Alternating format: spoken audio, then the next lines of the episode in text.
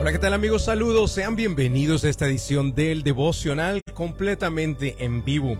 Vamos a leer lo que está escrito en el libro de Efesios capítulo 6 versículo 13, donde dice, por lo tanto, pónganse todas las piezas de la armadura de Dios para poder resistir al enemigo en el tiempo del mal. Así, después de la batalla, todavía seguirán de pie firmes.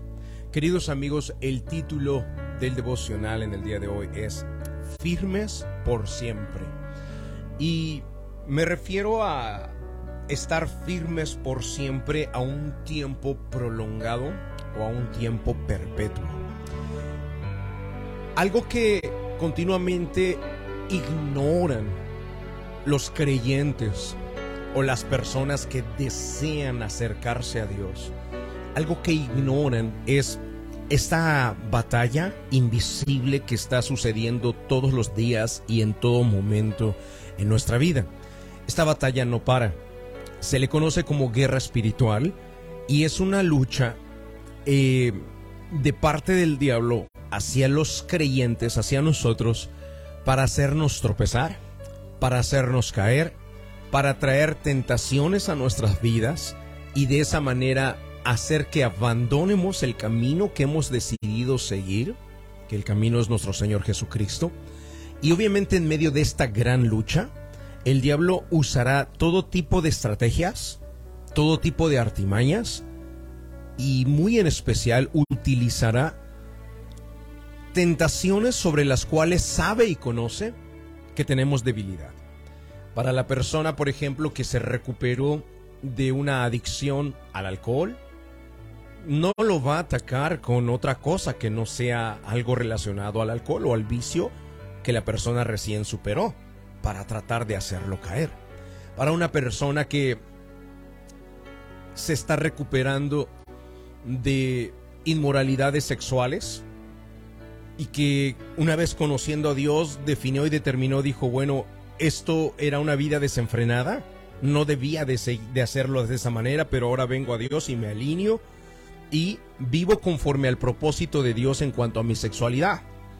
Esa persona no va a ser atacado por el diablo en ninguna otra área, sino en la misma por la cual se está recuperando o la cual decidió dejar o abandonar el estilo de vida que llevaba en esa área de la inmoralidad sexual.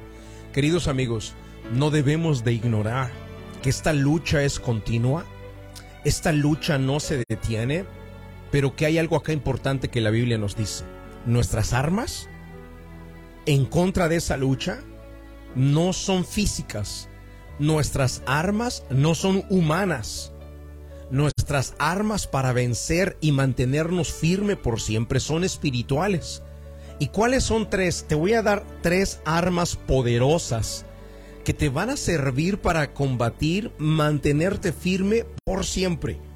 No firme por apenas una temporada, no firme por apenas un par de años o como muchas personas tristemente hacen, que se mantienen firmes solamente en lo que su estilo de vida mejora y después regresan a la misma pudredumbre de donde venimos. Esa no es la idea, queridos, del camino que Dios estableció para nosotros. La idea del Padre no es apenas sacar y cambiar nuestro estilo de vida para mejorarlo, para que después abandonemos y volvamos al mismo camino por donde veníamos. No, queridos, eso no es la voluntad del Padre.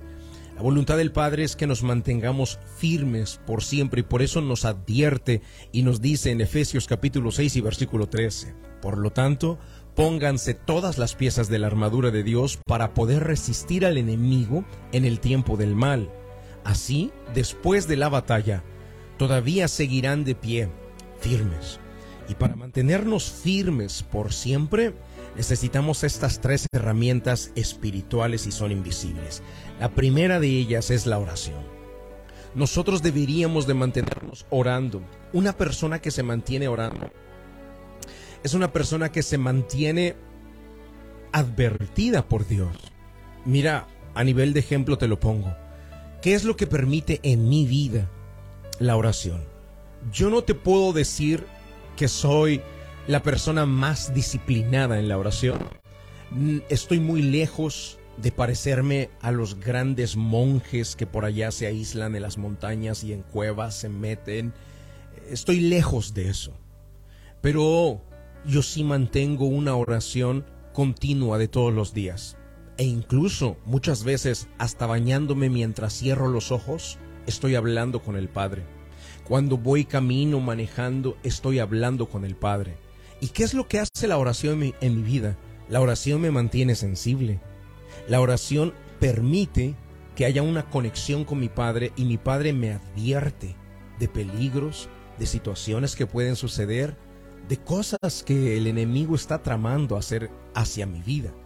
Y es ahí en esa comunicación, en esa oración que Dios tiene acceso a mi mente para poder mostrarme o darme ideas o darme imágenes. Pero no solamente es la oración una herramienta poderosa, la lectura de la palabra. Es la Biblia nuestra guía en todo tiempo y en todo momento. Y algo que he establecido como un hábito en mi vida es todos los días leer la Biblia. Por lo menos un versículo, como este que estamos leyendo en el día de hoy. Cuando leemos la Biblia, podemos escuchar la voz del Padre. Son sus pensamientos, es su corazón, es lo que Él habla, es su palabra, es lo que Él dice.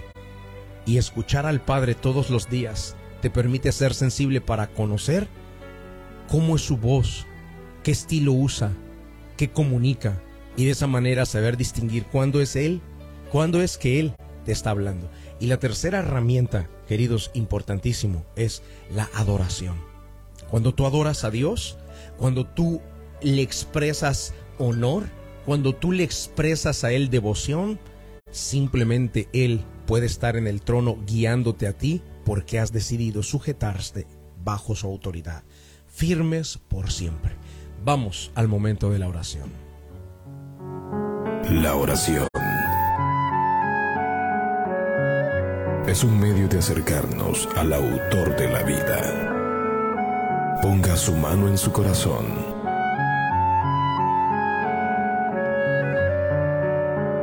Es momento de hacer oración. Vamos a hablar con Dios.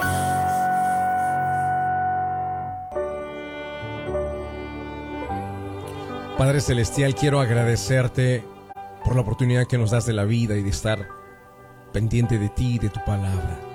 Señor, queremos mantenernos firmes por siempre, no apenas por una temporada o un par de años, sino seguir este camino tan hermoso, tan precioso que trazaste para nosotros, Señor, pero hasta que nos vayamos de este planeta y nos despidamos de él. Señor, quiero orar por aquellas personas maduras que llevan años manteniéndose firmes. Señor, que ellos continúen de esta manera, que ellos puedan seguir avanzando en este camino. Pero también quiero orar muy en especial por aquellas personas que recién comienzan a caminar el camino, Señor. Para que ellos se puedan mantener firmes y estar alertas y se pongan toda la armadura y sean conscientes de que hay una lucha que se está librando, hay una pelea por el alma de ellos y que tú, Señor, tú estás en la mejor disposición de, lo, de, de levantarlos, de darles la victoria a ellos, pero estás esperando a que nosotros utilicemos nuestras armas espirituales. Señor, bendigo a cada persona que está en la sintonía y los entrego en tus manos en el nombre de Jesús de Nazaret. Amén y amén. Queridos amigos, gracias por estar acompañándonos. Yo quiero invitarte para que este próximo domingo tú puedas venir y participar en la iglesia de Georgia, la iglesia que Dios me permite pastorear. Tenemos dos reuniones poderosas. Domingo a las 9 de la mañana y domingo a las 11 de la mañana cualquiera de los dos horarios, el que más se acomode para ti. Te voy a estar esperando este próximo domingo y también te voy a dar la oportunidad de poder participar en eh, unos cursos que Dios nos permitió desarrollar donde entrenamos a las personas a crecer de forma acelerada. Espero verte este domingo, iglesiadegeorgia.com. Dios te guarde, Dios te bendiga.